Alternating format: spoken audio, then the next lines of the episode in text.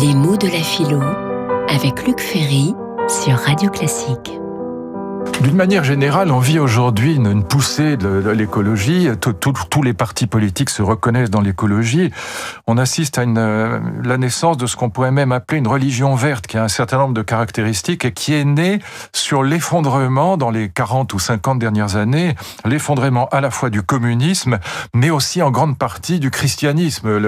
L'adhésion au, au, communisme est passée en gros de 25% dans mon enfance à 2% aujourd'hui.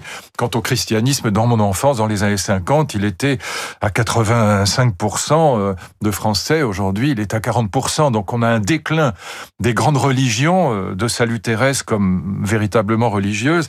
Et à la place, on a cette religion verte qui apparaît et qui a un certain nombre de caractéristiques qui sont très intéressantes. Si on voulait en faire le type idéal, je dirais qu'il y a cinq grandes caractéristiques des mouvements écologistes notamment des mouvements les plus radicaux, il y a d'abord évidemment la peur. La peur, elle est liée, elle est liée au fait que quand les grandes causes transcendantes disparaissent, les, les causes pour lesquelles on pouvait se sacrifier, sacrifier sa vie, quand il ne reste que le souci de soi, alors évidemment, on a peur de la maladie, on est attaché à son bien-être, à son, son bonheur, à sa santé, et l'écologie rentre dans cette perspective. Et ensuite, évidemment, la quête du bonheur qui est liée à ça, et si on n'est pas euh, en bonne santé, cette finalité ultime qu'apparaît désormais être le bonheur, ben, on voit le succès extraordinaire des livres consacrés au bonheur aujourd'hui, eh bien cette finalité ultime qui est désormais le bonheur, le bonheur personnel, euh, si on n'est pas dans un environnement sain, dans un environnement convenable, propice à la, santé et au bien-être, eh bien ce bonheur, cet objectif sera gâté.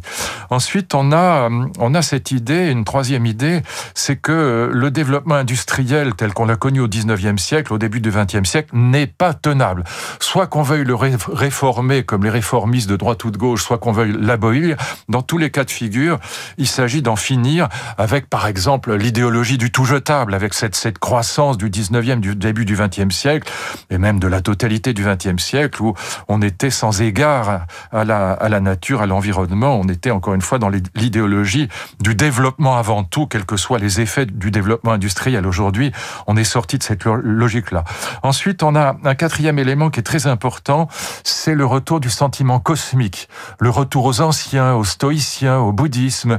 Là aussi, dans les philosophies du bonheur, c'est très présent, avec évidemment une sacralisation de la nature et du cosmos. Et puis, pour couronner le tout, il y a quelque chose de, très important c'est que l'écologie, après l'effondrement du communisme, après aussi les difficultés des, religions du christianisme, je parle des religions européennes, eh bien, enfin, en tout cas, qui se sont imposées en Europe, même si elles viennent d'ailleurs, eh bien, il y a aussi cette possibilité qu'offre l'écologie, c'est de réouvrir l'avenir et donner euh, euh, du sens, donner euh, la possibilité d'un militantisme politique.